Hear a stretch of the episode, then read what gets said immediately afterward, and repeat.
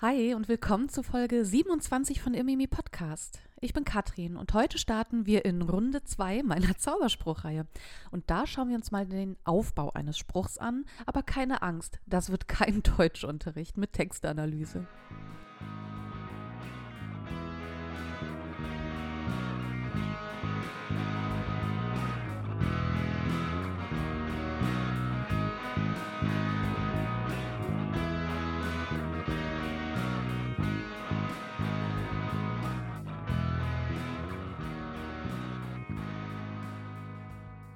Hallo meine Lieben, nochmal willkommen zur zweiten Folge der Zauberspruchreihe und wie der Titel es schon verrät, schauen wir uns heute mal an, wie so ein Spruch aufgebaut ist, beziehungsweise ja, wie man so ein Template nutzen kann.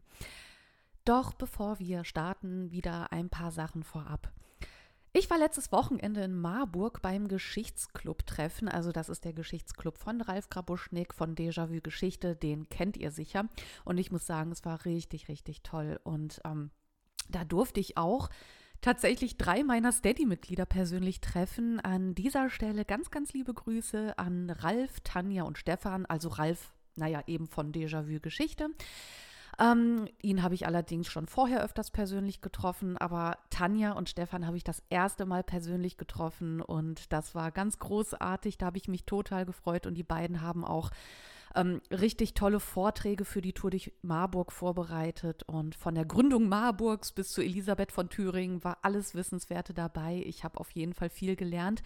Ähm, das war so ein bisschen das Ding. Also wir haben ähm, in, ja in diesem Club so eine kleine Stadtführung, so eine eigene private gemacht und da haben ein paar Leute was vorbereitet. Also das war richtig toll. Und ich kann auch nur sagen, Marburg ist auf jeden Fall einen Besuch wert. Das Schloss ist richtig schön, tolle Aussicht und ähm, ja, ich, vielleicht könnt ihr Tanja und Stefan ja buchen. Also die haben das Ganze großartig gemacht.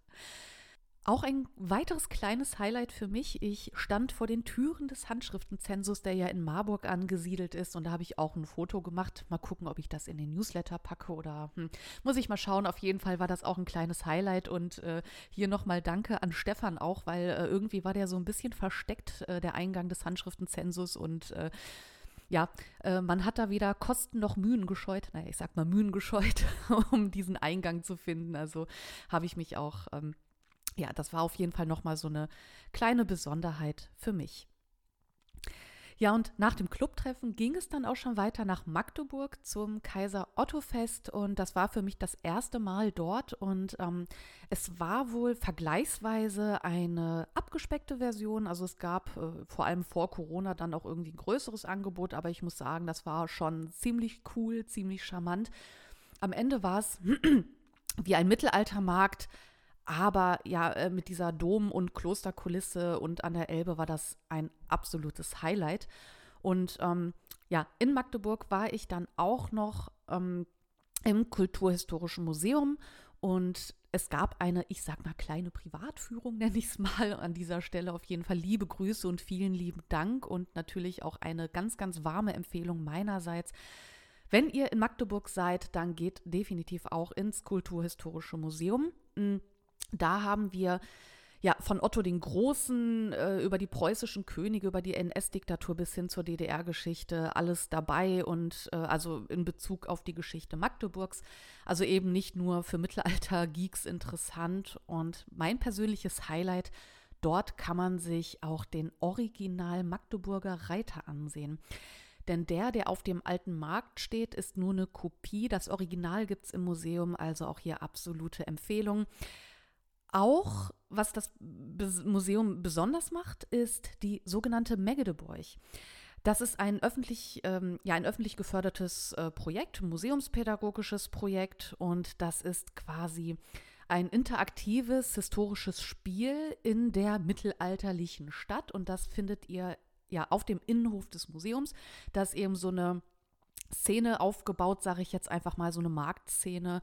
Und äh, da äh, hängen auch Listen mit Namen, mit mittelalterlichen Namen, die man sich geben kann. Und da kann man ein Tischler sein und so weiter. Also ja, spielerisches Erleben und ähm, vor allem natürlich bei Schulklassen beliebt. Und ich muss ja mal sagen, die nächste Mittelalter-Fan, Mittelalter-Freak-Generation, die muss ja schließlich irgendwo herkommen.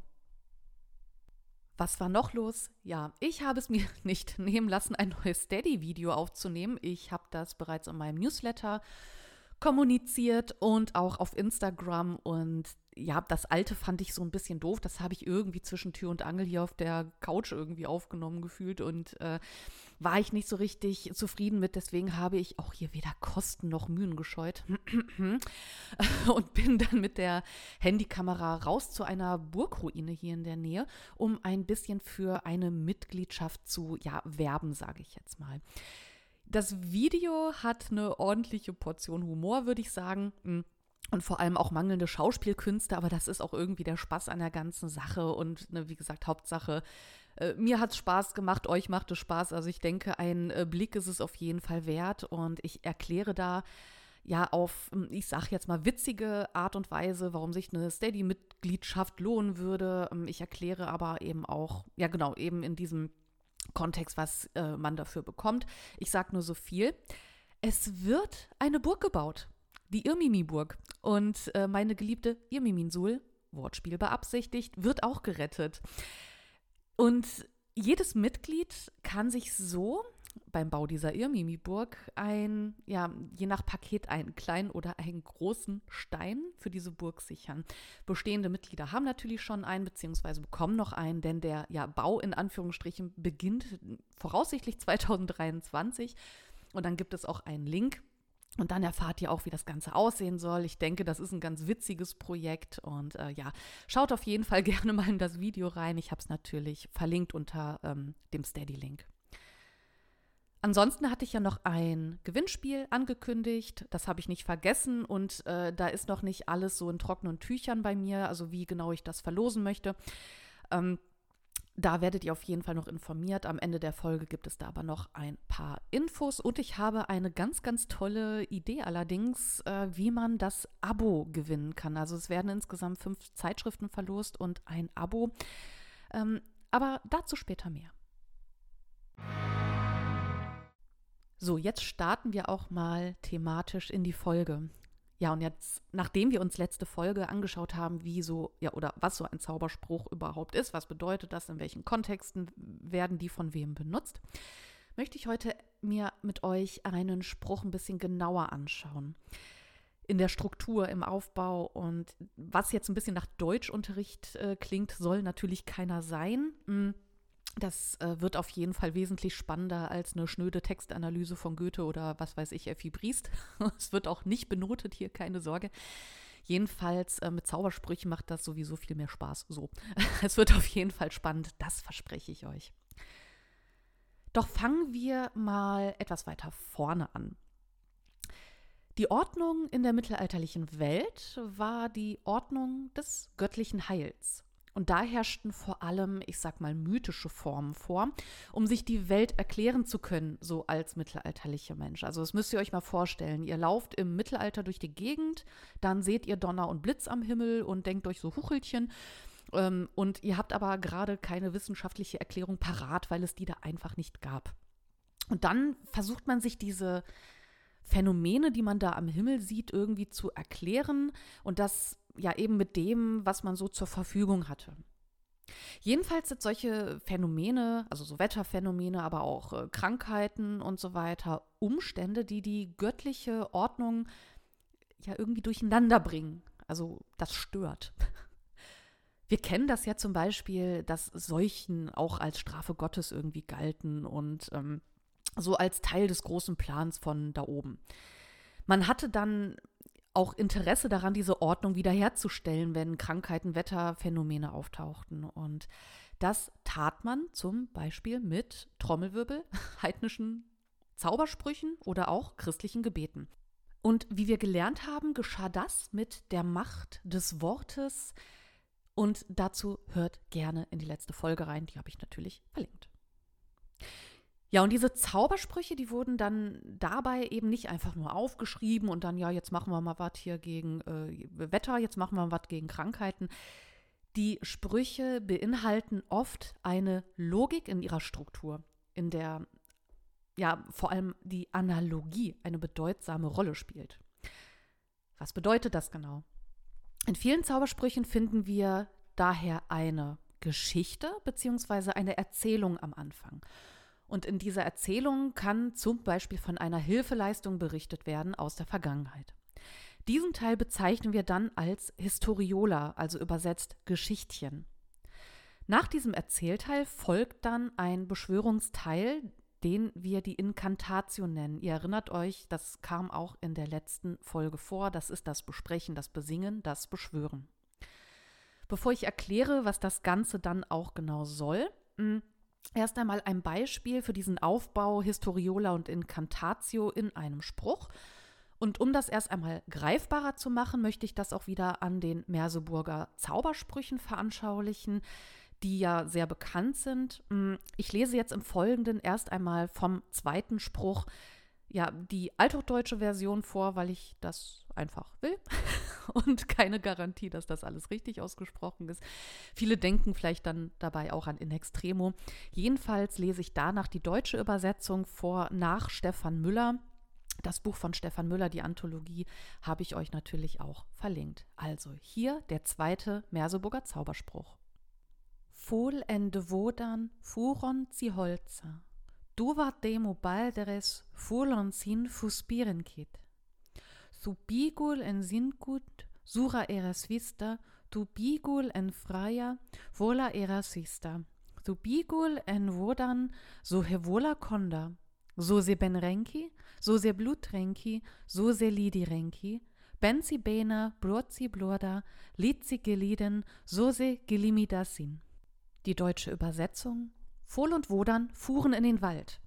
Also nicht mit dem Ferrari, sondern auf dem Pferd. Also sie ritten. Hm.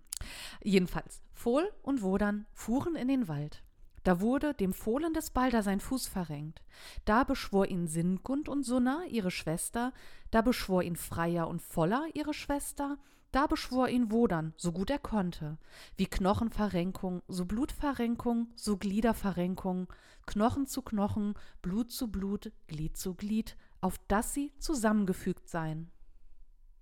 Also hier haben wir ganz klar diese beiden Teile erkennbar. Also wir haben einmal das Ereignis, von dem erzählt wird, also dass die durch den Wald reiten und Fuß kaputt und äh, mit extra starken Kleber kriegt Wodan es dann hin, eben das äh, Bein wieder zusammenzufügen, beziehungsweise mit den Wörtern der Beschwörung. Was natürlich auch super bildlich dargestellt ist, also dieses Zusammenfügen, Glied zu Glied, Knochen zu Knochen, Blut zu Blut. Da ist eine genaue IKEA-Anleitung drin, was da passieren soll. Und der erste Merseburger Zauberspruch, der ist ja genauso aufgebaut. Es handelt sich hier um einen Lösezauber. Hier lese ich jetzt erstmal nur die deutsche Übersetzung nach Stefan Müller vor. Einst saßen die Idisen, sie saßen hier und dort, einige hefteten, klingt nach Büro. Einige hemmten das Heer, einige glaubten an den Fesseln, entspringe den Fesseln, entweiche den Feinden. Also hier auch eine Situationsbeschreibung und dann eben ja der Lösezauber, um von den Fesseln befreit zu werden. Was hat dieser Aufbau, also Historiola und Incantatio, nun für eine Funktion? Was soll das Ganze? Und zwar besteht durch diesen Aufbau, durch diese ähm, ja erstmal Ereigniserzählung und dann die Beschwörungsformel, sage ich mal, die Möglichkeit, die Vergangenheit mit der Gegenwart zu verknüpfen, beziehungsweise die, ähm, ja, die Vergangenheit auf die Gegenwart zu beziehen und umgekehrt. Es wird also von einer vergangenen Hilfeleistung berichtet in der Historiola, also äh, der Fuß ist gebrochen, wo dann äh, schwört rum und ähm, ja, dann kommt eben die Beschwörungsformel zum Einsatz und das wird eben auf eine gegenwärtige Situation transferiert. Und hier kommt eben die eben erwähnte Analogie zum Einsatz. Also so wie es damals passiert ist, so wie damals der Fuß durch Wodan geheilt wurde, so soll jetzt auch der Fuß von, was weiß ich, Onkel Heinz repariert werden. Und das passiert durch das Besprechen der gleichen, also wirklich exakt der gleichen Worte, wie sie in dem Spruch stehen. Also Stichwort Macht des Wortes und die müssten dann genauso erfolgen.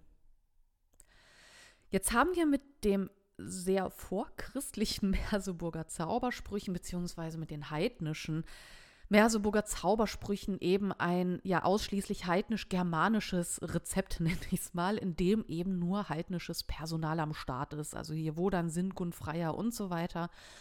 Hm, das kann für die christliche Praxis ein bisschen problematisch werden. Die Sprüche wurden, wie wir letzte Folge gelernt haben, zwar von Mönchen aufgeschrieben und wir wissen ja mittlerweile um die Vernetzung von Zaubersprüchen und dem Christentum. Aber heidnische Götter herbeirufen, das geht nicht so richtig. Aber dennoch wollte man anscheinend diese Formel nutzen. Aber das sollte jetzt gar nicht so ein arg großes Problem darstellen. Mit Steuerung X kann man theoretisch einfach das heidnische Personal ja, äh, rausmachen und einfach durch Christliches ersetzen. Und das sehen wir im sogenannten zweiten Trierer Spruch beziehungsweise dem Trierer Pferdesegen aus dem 10. Jahrhundert. Und ja, den lese ich jetzt gleich auch nach der Übersetzung von Stefan Müller vor. Und ihr werdet vielleicht ein paar Parallelen zum zweiten Merseburger Zauberspruch erkennen. Beschwörung gegen die Krankheit der Pferde, die wir Spurihals, in Klammern ja sowas wie Lahmen nennen, es kam Christus und der heilige Stephan in die Stadt Jerusalem. Da wurde das Pferd des heiligen Stephan verfangen. Wie Christus des heiligen Stephan Pferd heilte, das verfangen war, so heile ich mit der Hilfe Christi dieses Pferd. Vater unser, Wohl, Christus, lasse dich herab zu heilen durch deine Gnade dieses Pferd, das verfangen wurde oder das Spurihals hat, so wie du das Pferd des heiligen Stephan heiltest in der Stadt Jerusalem. Amen. Also wir sehen, hier haben wir christliches Personal ersetzt durch das heidnische, also Christus und der Erzmärtyrer Stephanus, die reiten nach Jerusalem und ähm, auch witziger Fakt vielleicht, Stephanus ist im Volksglauben ein Pferdeheiliger und das passt dann hier auch irgendwie, aber auch hier ähm, reiten sie nicht in den ja, Wald, sondern nach Jerusalem. Also jetzt kann man da natürlich viel reininterpretieren. Mein Gedanke war zuerst klar, so der Wald ist ja etwas äh, sehr heidnisches, etwas sehr germanisches und Jerusalem, naja, braucht man nicht drüber sprechen, ist natürlich etwas hochgradig christliches. Hm. Also hier haben wir diese Analogie, auch hier haben wir einfach ähm, ja das Ersetzen des Personals und des Ortes eigentlich. Und ja, so wie Jesus eben auch oder Christus eben auch das Pferd geheilt hat, so verlangt ja auch der Sprecher des Satzes, dass in der Gegenwart sein Pferd repariert wird, sage ich jetzt mal. Was wir aber hier noch haben, mm, im Gegensatz zu den Merseburger Zaubersprüchen, ist eben diese christliche Versiegelung durch das Vaterunser, das gesprochen werden soll. Und natürlich das Amen am Ende. Also das, ja, sonst geht der Wunsch nicht in Erfüllung, jetzt mal ganz platt gesagt. Also wir haben hier eine Beschwörung, die Incantatio, die aber in eine christliche Gebetsform umformuliert wurde. Jedenfalls haben wir hier mh, mm, den zweiten Trierer Spruch, der zeitgleich auch mit den Merseburger Zaubersprüchen auftaucht. Wir haben hier ein ja, zeitliches Nebeneinander heidnischer und christlicher Zaubersprüche, die vom gleichen Typ sind. Aber auch wenn sich diese Sprüche sehr ähneln und die Merseburger Zaubersprüche irgendwie älter anmuten, hm, ist das Verhältnis auch nicht so richtig geklärt zwischen diesen beiden Sprüchen. Also ich man könnte jetzt meinen, und ich habe es jetzt auch ganz platt zur Veranschaulichung so dargestellt, ja, aus den Merseburger Zaubersprüchen wurden die Personen rausgeixt und durch Christliches ersetzt. Hm, das war jetzt einfach nur, um diese Sprüche natürlich miteinander vergleichen zu können. Aber wie gesagt, das konkrete Verhältnis zwischen diesen beiden Sprüchen ist nicht geklärt. Wir können jetzt also nicht einfach behaupten, dass der Trierer Spruch einfach mh, hm, die Merseburger Zaubersprüche als Vorlage genutzt hat. Es gibt hier ja viele Möglichkeiten. Also zum einen kann man davon ausgehen, dass der Trierer Spruch, äh, der zweite Trierer Spruch, mh, hm, ein ja, christlicher Abkömmling in Anführungsstrichen des zweiten Merseburger Zauberspruches ist. Das würde eine ja, jüngere Entstehung des Spruchs bedeuten. Es gibt aber auch zum Beispiel die Annahme, dass der Trierer Spruch auf eine viel ältere altsächsische Vorlage aus dem 8. Jahrhundert zurückgeht und eben nicht auf die Merseburger. Es kann also auch einfach sein, dass der Trierer Spruch und der Merseburger Spruch unabhängig voneinander entstanden sind. Aber wo auch immer der Ursprung der Formel liegt, wir haben hier eine Struktur, die bis ins 16. Jahrhundert mindestens geht, Weitere Beispiele sind neben dem Trierer Pferdesegen auch sogenannte Verrenkungssägen. Ein Beispiel finden wir in einem Verrenkungssegen aus dem 15. Jahrhundert. Gleich lese ich euch auch noch einen aus dem 16. Jahrhundert vor. Und auch hier werden wir wieder ganz schön viele Parallelen sehen. Ich lese vor. Gott wurde drei Nagel durch seine heilig Händ geschlagen, davon er vier Wunden empfing, da er an dem heiligen Kreuz hing. Fleisch zu Fleisch, Blut zu Blut, Adern zu Adern. Als die rechten Glieder und Wunden heil waren, an dem, der an dem Ostertag der Stund, Jesus Christus. Das ist wahr, in Gottes Nomen. Amen. Ich gesehen, ich mit eigenen Augen gesehen, deswegen ist es wahr. Mhm, gute Logik. Naja, jedenfalls das. Ähm, hier sehen wir auch mit dem Blut zu Blut, Fleisch zu Fleisch und so weiter. Hier haben wir auch erstmal diese Geschichte, wie Jesus am Kreuz hing und ja, die ähm, Wunden empfing und so weiter. Und wir haben hier durch, ja, in Gottes Namen und Amen eben auch wieder eine, ja, ich sag mal, christliche Versiegelung des Ganzen. Das geht jetzt aber nicht nur mit Jesus, sondern auch mit anderen Heiligen, wie dem Propheten Simeon aus dem 16. Jahrhundert. Also der Spruch ist aus dem 16. Jahrhundert. Und hier geht es ähm, ja auch wieder um einen Pferdefuß. Ich lese vor. Der Heiligmann Simeon soll gen Rom reiten oder Garn, da trat sein Fohlen auf ein Stein und verrenkte ein Bein. Bein zu Bein, Blut zu Blut, Ader zu Ader, Fleisch zu Fleisch. So rein kommen sie zusammen in unserem Herrn Jesus Christus Namen, also rein, als du aus Mutterleib kommen bist, im Namen Gott des Vaters, Sohns und Heilig Geistes. Also wir sehen hier eben nicht nur, mm, dass die Struktur sich über Jahrhunderte gehalten hat, was ich super spannend finde. Also man hat eben auch anscheinend noch lange an diese Wirksamkeit geglaubt. Ähm, dann kommt aber auch noch dazu, dass das Ganze ja sowohl auf Pferd als auch auf Mensch anzuwenden ist.